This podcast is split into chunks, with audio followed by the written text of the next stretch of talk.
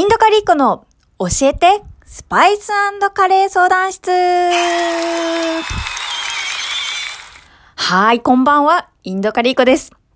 今日はどんな一日でしたか？今日はですね、とっても幸せな朝を迎えました。まあ、いつも通りですね、6時に起きて、もうすぐ外に出て、ランニングして、今日は5キロぐらい走りました。それで帰ってきて、お腹すいたなーって思った時に、焼きたてのグラノーラが食べたいな、と思ってしまったわけですよ。今日はなんかすごく優雅に過ごしたい気分だったので、カルダモンをベースにしたグラノーラを作ろうと思って焼きました。カルダモン香るグラノーラにドライフルーツとか、かぼちゃの種とか、くるみとかを混ぜて仕上げて、で、バナナを刻んだ美味しい自家製ヨーグルトの中に入れて食べる。本当に幸せでした。まあ、グラノーラは1回焼いたら2、3回食べられるので、まあ明日も明後日も食べちゃおうかななんて思っています。いやー、スパイスグラノーラ本当に幸せで、1回自家製グラノーラを食べてしまうと、もう市販のグラノーラには戻れないんですよね。やっぱりいい素材も使えるし、好きなドライフルーツとかナッツを入れられるし、あとは何と言ってもスパイスの香りを足すことができて、で、さらに言えば甘さも控えめにできる。本当に至福でございました。はい。じゃあ今日も早速どんどん質問に答えていこうと思います。まず一つ目のご質問です。スパイシーエリカさんから。ラジオを楽しんで聞いています。最近ベジカレーにするとコクがなかなか出なくて困っています。お肉なしでもしっかり美味しい味に仕上がるコツとかあれば教えていただきたいです。これはですね、皆さん、野菜のカレーはめっちゃヘルシーって思ってませんか？特にお外の野菜カレー。実は、野菜カレーは意外と油の量が多いです。こう、なんでしょうね。ナスの揚げ浸しとか考えてみていただくとわかると思うんですけど、やっぱりあのお野菜をとろっとこう美味しく楽しむ方法っていうのはやっぱ油にあるんですね。もちろん、スパイスとお塩だけでもできなくはないんですけど、やっぱりスパイスって油に溶けやすいところもあり、野菜のその食物繊維もこう油を含むとこう美味しく感じるっていうところもあり、野菜には全くその油が含まれてなくて、そのグレイビー、ルーの部分には油が含まれてて、でそこの差が大きすぎるから、こう一体感が出てこないんですよね。インドの野菜カレーとか、レシピを見ると、肉のカレーとかよりも、まあ、はるかにバターを加えていたりとか、オイルを加えてたりとかします。で、豆カレーもそうなんですよね。豆カレーも、あの、なんかとろっとした美味しいっていう味わいに仕上げるためには、こう結構油を加えます。もうさっきから油油言ってますけど、本当にそうなんですよ。なので一度やってみてください。まずいつも通り作るじゃないですか。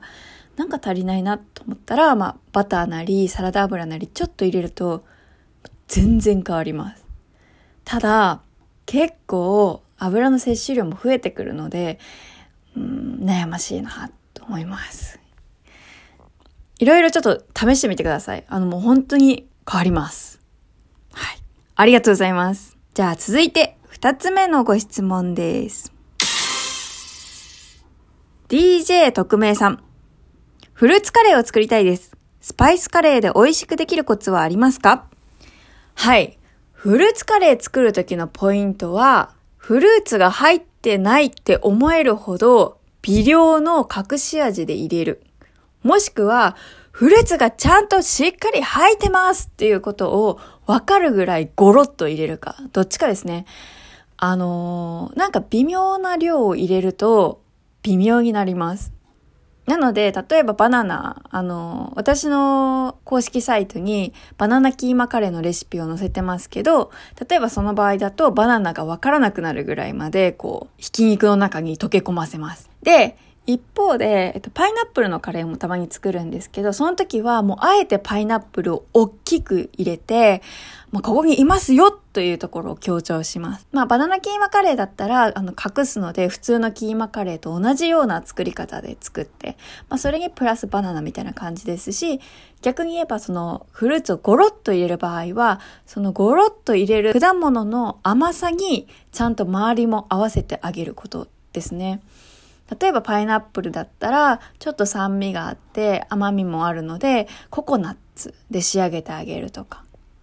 で、やっぱりそのフルーツの香りっていうのもあるので、それに一緒に合わせるお肉は、例えばその牛肉とかよりも鶏肉とか淡白な方にするとか、パイナップルと一緒に使う素材の方は控えめにしてあげるとか。そうしてあげるとうまく仕上がります。まあちょっと一回あの、バナナキーマカレー、インドカリーコ、バナナキーマって調べれば出てくるので、作ってみてください。はい、ありがとうございます。じゃあ、続いてのご質問。スノーマンさんから。カレーの香辛料はどちらで購入されていますか？インドからですか？僕の周りではお値段が高いような気がしまして。あ、スノーマンさんからは美味しい棒のギフトもいただいております。ありがとうございます。そうですね。やっぱり、その、百貨店とかスーパーで売られているスパイスって結構品質がいいスパイスなんですよね。だからまあ高いですけど、うんと、品質から言えば、もう世界的に見てもかなり最高品質のものがスーパーには並んでいます。なので、うん、そうですね。安く買うとしたら、やはりネットですね。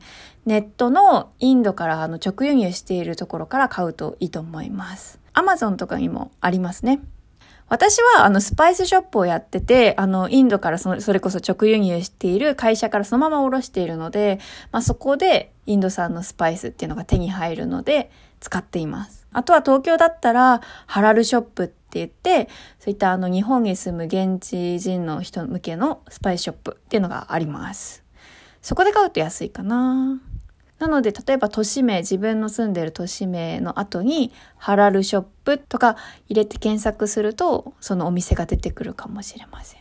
やってみてください。今日はこの3人のご質問に答えさせていただきました。ありがとうございます。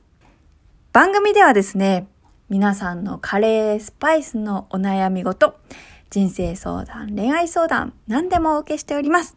どんどんお寄せくださいませ。じゃあ今日も良い夜をお過ごしくださいませ。